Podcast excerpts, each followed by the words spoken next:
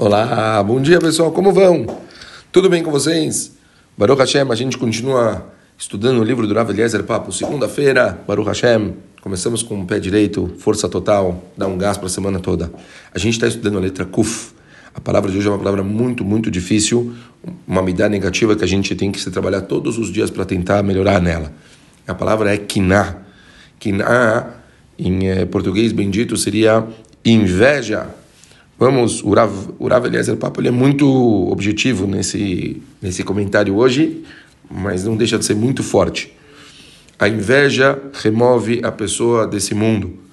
A má inclinação faz a pessoa almejar ser a, a maioral, a mais sábia, a mais devota, a mais rica de toda a sua geração.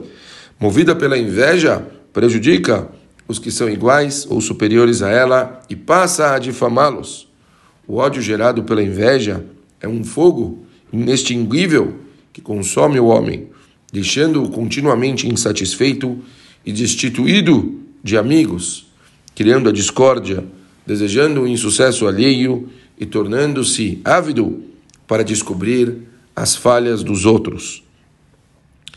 Óbvio que a gente, quando começa a discutir esse tema, voltamos ao tema do orgulho, como sempre aquele conceito da pessoa entender que pessoas são diferentes, todos somos criaturas divinas, todos somos iguais.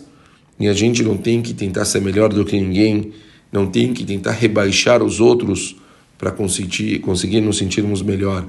Ao contrário, a gente tem que entender que essas diferenças elas fazem com que cada um seja uma perfeição por si só. A gente só tem que valorizar os outros e baseado nisso a gente é, consegue vamos dizer assim, parar de olhar um pouco para o lado e se incomodar pela forma que os outros lidam.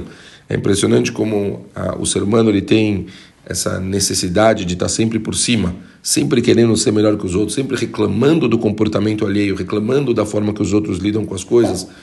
Coisa muito difícil. O nosso, papo, o nosso ponto é tentar olhar um pouco mais para o nosso próprio umbigo, olhar um pouco mais para as nossas próprias características, as coisas que a gente deve melhorar, as coisas que a gente precisa aprimorar, parar de olhar um pouco para o lado e começar a focar no nosso crescimento pessoal. É, é, é realmente uma missão, uma missão muito forte para a gente é, pegar logo no início de semana. Vamos deixar os outros de lado. Começa a pensar em você mesmo. Começa a, a se preocupar Será que você está atingindo o que você imaginava? Como eu digo sempre, quando você chegar nos 120 anos, vão perguntar: você foi o melhor que você poderia ser? Você atingiu o seu máximo? Você não vai ser comparado a ninguém. Você vai ser comparado somente a você mesmo, dentro do seu próprio potencial, o que você atingiu. Pense muito nisso. Pare de olhar para o lado, olhe para frente, olhe para o próprio umbigo e consiga desenvolver quem você realmente poderia ser. Um beijo muito grande. Ótima semana. Valeu, pessoal.